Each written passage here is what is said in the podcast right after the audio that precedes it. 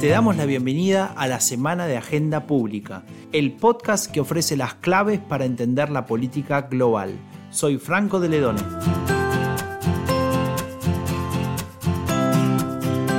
Primarias demócratas. En Estados Unidos continúan las elecciones primarias para elegir la candidatura demócrata que enfrente a Donald Trump en noviembre. Sobre el tema consultamos a Ernesto Calvo, profesor de la Universidad de Maryland y coautor del libro Fake News, Trolls y otros encantos, cómo funcionan para bien y para mal las redes sociales. Hace unos días, Calvo publicó en Agenda Pública un análisis titulado Una semana demócrata para olvidar, Allí planteaba un programa sombrío en relación a lo sucedido en Iowa.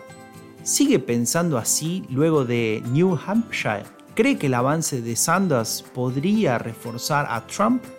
Nos respondió lo siguiente. Los resultados de New Hampshire eh, consolidan la tendencia que ya habíamos visto en Iowa, eh, con un electorado que no tiene en este momento paciencia para eh, los candidatos que vienen del cinturón de Washington y apostando entonces a lo que serían candidatos del partido de insurgentes. Eso no quiere decir que sean candidatos de izquierda. Bernie Sanders y Elizabeth Warren ciertamente están a la izquierda del partido, pero los dos candidatos que se perfilan como más competitivamente viables eh, en los próximos meses son Buttigieg y Amy Klobuchar, que son en algún sentido candidatos inesperados, son lo que se llama eh, caballos negros, dark horses, eh, que pueden posicionarse para ganar la interna del partido. En particular, estamos viendo que los medios le están dando muchísima atención a Amy Klobuchar, que es el punto focal eh, de agrupamiento de los moderados. Aun cuando Pete Buttigieg se posicionó como el ganador eh, en Iowa por un pequeño margen y perdió en New Hampshire por un pequeño margen, eh, Amy Klobuchar está despertando mucho entusiasmo porque se ve como una alternativa viable frente a un candidato que era muy liviano para competir contra Trump. Pete Buttigieg no se percibía como un candidato que podía ganar a Trump, en cambio Amy Klobuchar sí lo es. Desde el punto de vista de los progresistas del partido, aun cuando mucho se habla de la electibilidad de Bernie Sanders o de Elizabeth Warren, lo cierto es que las encuestas muestran que todos los candidatos demócratas están teniendo un rendimiento electoral muy parecido contra Donald Trump. De hecho, en este momento Bernie Sanders, eh, Biden y Warren tenían medidas casi idénticas de 43% eh, eh, por ciento, a 38%, sin contar indecisos, etc. Una ventaja de 6 a 9 puntos, eh, dependiendo de con quién se mida, y esos resultados son muy robustos. Eso quiere decir que los demócratas en el voto nacional eh, están aventajando a Trump eh, cómodamente. La clave de esta elección, sin embargo, se va a definir en el medio oeste y en ese sentido ni Bernie Sanders ni Buttigieg son candidatos tan competitivos como Amy Klobuchar.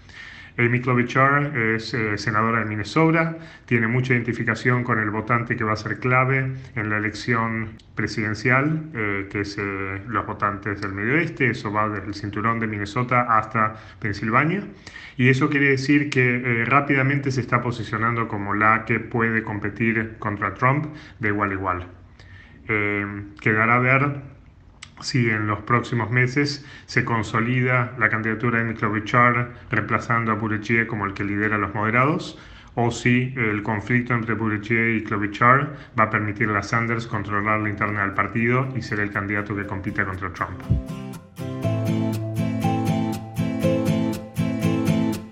Paridad de género. En la ciencia, como en tantos otros ámbitos, existe desigualdad entre mujeres y hombres. Desde el Estado se pueden generar mecanismos para eliminar esas diferencias.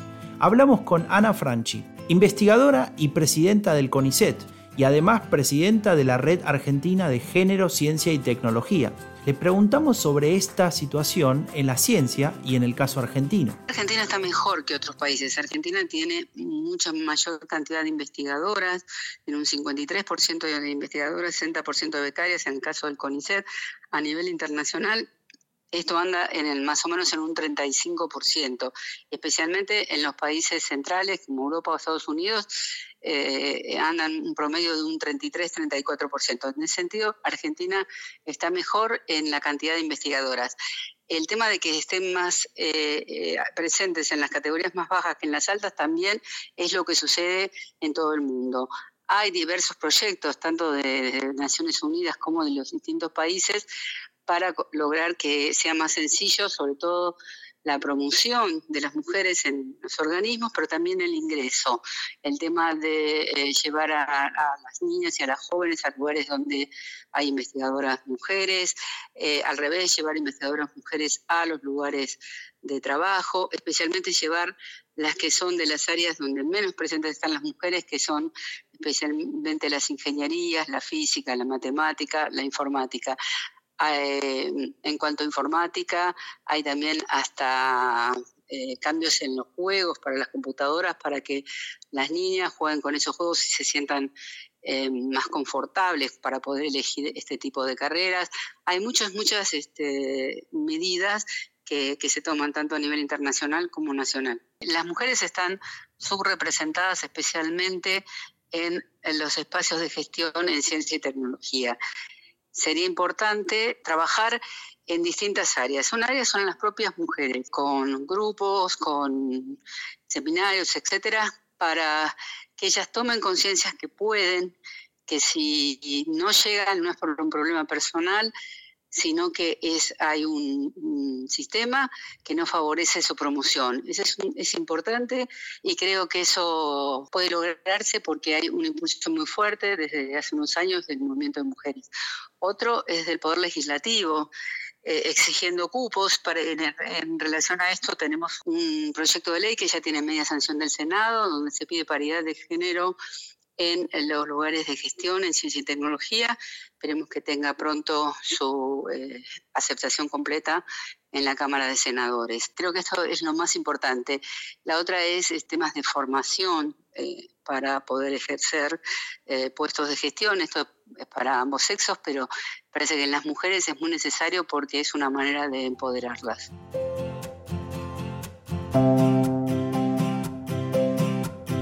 China mucho se habla sobre el coronavirus en estos días. Se publican números, se habla del contagio, de las medidas en otros países, de la cancelación del Mobile Congress en Barcelona, pero poco, poco sabemos sobre lo que ocurre en la propia China. ¿Hay descontento social con el gobierno? ¿Deberá pagar un costo político? Sobre esos interrogantes reflexiona Francisco Urdines profesor asistente de la Universidad Católica de Chile. Lo que acaba de pasar en China, en Wuhan, eh, puede suceder en cualquier país del mundo. Entonces, el inicio de la, de la pandemia no es tanto la noticia, en mi opinión, sino la repercusión que puede tener en el, en el gobierno chino y en la economía de China. Eh, ciertamente esto trae eh, a colación, me parece, la idea de accountability, que es un concepto quizás muy occidental o muy asociado a democracias liberales y que en este caso interpela a un gobierno que es autocrático, que es el de la capacidad de los estados de rendir cuentas a su ciudadanía. Y me parece que hasta, hasta el día de hoy eh, el gobierno chino ha sabido manejar la caja negra de la toma de decisiones y esta pandemia puede exigir o puede traer de parte de la ciudadanía una demanda de accountability. Y cuando esto sucede en gobiernos eh, autocráticos es complicado. Eh, eh, podemos pensar, por ejemplo, en el caso de Chernobyl durante el periodo de la Unión Soviética. Son crisis que son incontrolables y que si son mal manejadas puede haber, pueden derivar en, en conflicto social y en demandas políticas y sociales. Mi sensación, de cualquier manera, es que el gobierno chino maneja bastante bien la situación, al menos por las cifras que se conocen, eh, y por las pocas eh, acciones que se conocen que se ha tomado, me parece que se ha tomado eh, muy en serio el riesgo de la pandemia y me da la sensación de que el gobierno chino ha tenido una actitud muy proactiva y muy rápida. sin embargo, esto tiene un impacto feroz sobre la economía. Yo he leído estimaciones de que puede repercutir en un 1% sobre el crecimiento del Producto Bruto de China, eso es una cifra enorme. Y no solo eso, también tiene un impacto grande sobre, sobre países cuyas exportaciones dependen del mercado doméstico chino. Por ejemplo, yo vivo en Chile y esta es una época clave para la exportación de cerezas, siendo que estamos en momentos del año nuevo chino. Eh, la cereza se consume en esta época y ha sido un problema para los exportadores chilenos el poder vender su producto en estos tiempos de, coronavirus y por lo tanto va a afectar negativamente la economía de Chile. Entonces, claro, todo lo que sucede en China y que frene el consumo chino tiene un impacto grande eh, que, se, que se genera como una especie de bola de nieve en el resto del mundo a nivel económico. Y eso fue todo por hoy. ¿Quieres saber más? Tienes muchas opciones. Puedes visitar agendapublica.es, puedes suscribirte a nuestro newsletter o puedes esperar hasta el próximo domingo cuando publiquemos un nuevo episodio de la Semana de Agenda Pública, el podcast que te da las claves para entender la política global. Yo soy Franco de Ledone y junto al equipo de Agenda Pública te damos las gracias por estar ahí. Hasta la próxima.